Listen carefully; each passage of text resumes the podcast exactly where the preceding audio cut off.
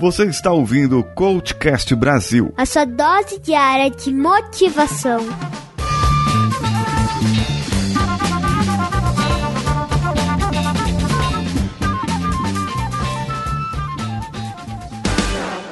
CV para VC, o seu currículo com algo a mais.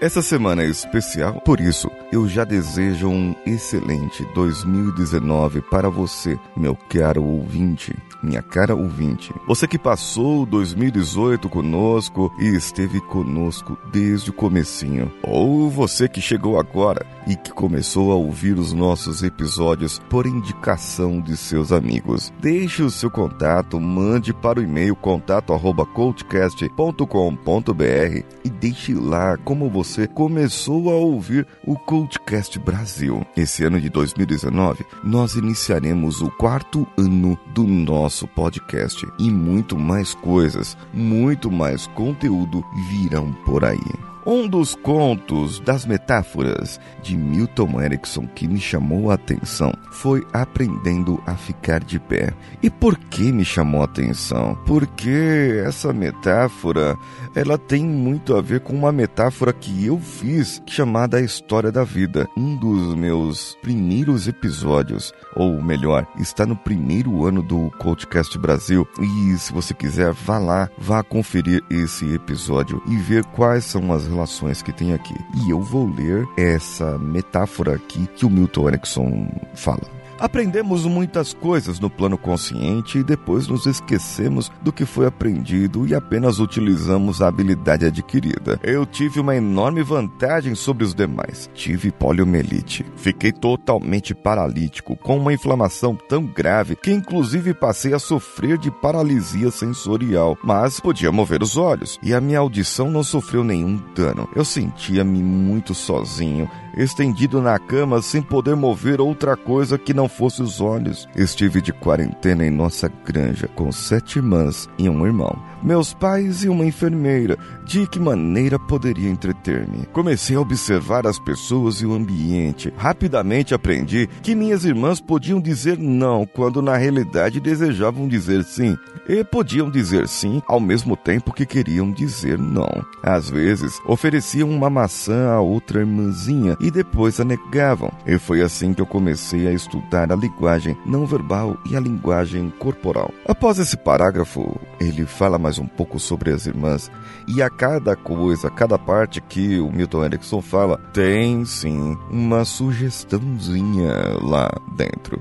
Milton Erickson tinha uma irmã ali que tinha aprendido a engatinhar. Bom, ele achava, ele considerava que ela já deveria ficar de pé e caminhar já naquela idade. Mas ele ficou assim, observando com interesse a irmãzinha até que ela passava do engatinhar para ficar de pé. Nenhum de nós sabemos como aprendemos a caminhar. Talvez nós pensamos que somos capazes de caminhar em linha reta por seis quadras seguidas, se não houver trânsito de pedestres ou de veículos. Agora, será que nós conseguimos mesmo? Vocês desconhecem que não poderiam caminhar em linha reta mantendo um ritmo uniforme. Vocês não sabem o que fazem ao caminhar, não sabem como aprenderam a ficar de pé. Aprenderam isso estendendo as mãos e apoiando-as sobre elas. Essa pressão sobre as mãos fez com que descobrissem por acidente que podiam apoiar um peso sobre os pés isso é algo tremendamente complicado, porque os joelhos cedem e se eles se mantiverem firmes, o que cede são os quadris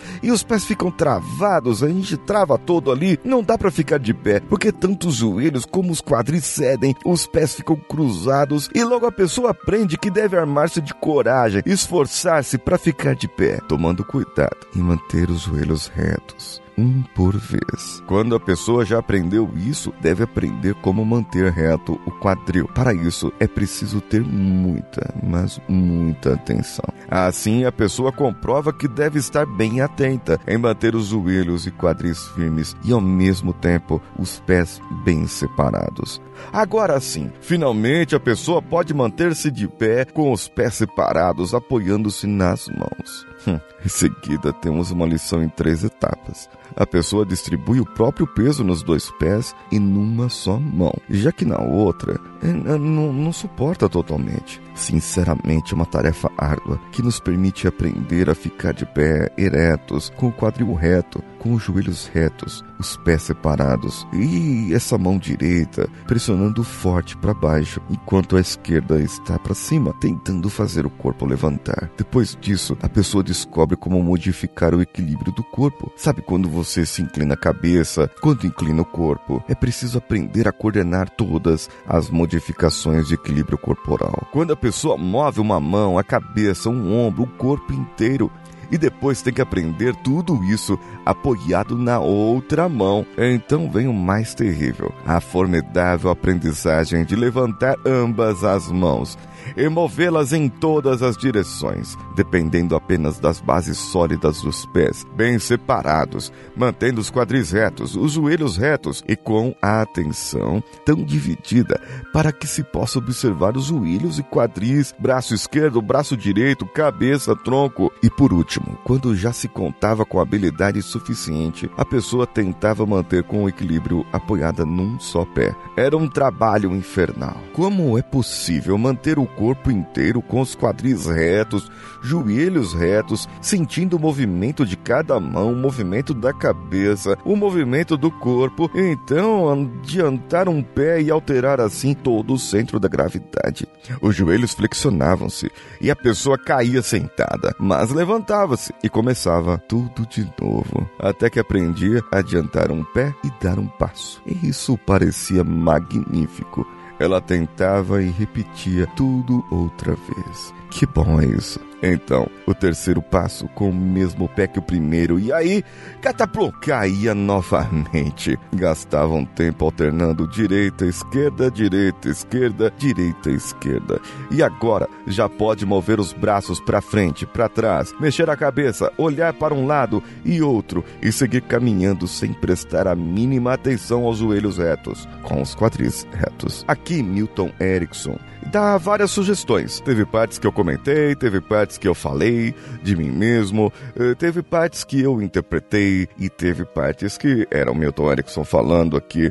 Ele dá sugestões para que você aprenda sozinho, para que você caminhe sozinho. Ou seja, eu tenho erro, eu tenho acerto, eu tenho tantas etapas para aprender a andar. E por que não fazer algo mais na minha vida que eu possa fazer sem medo? Porque com certeza eu vou cair, mas o cair faz parte realmente desse aprendizado. Mande o seu e-mail para o contato arroba coachcast.com.br ou deixe o seu comentário no nosso site. Eu sou Paulinho Siqueira, um abraço a todos e vamos juntos.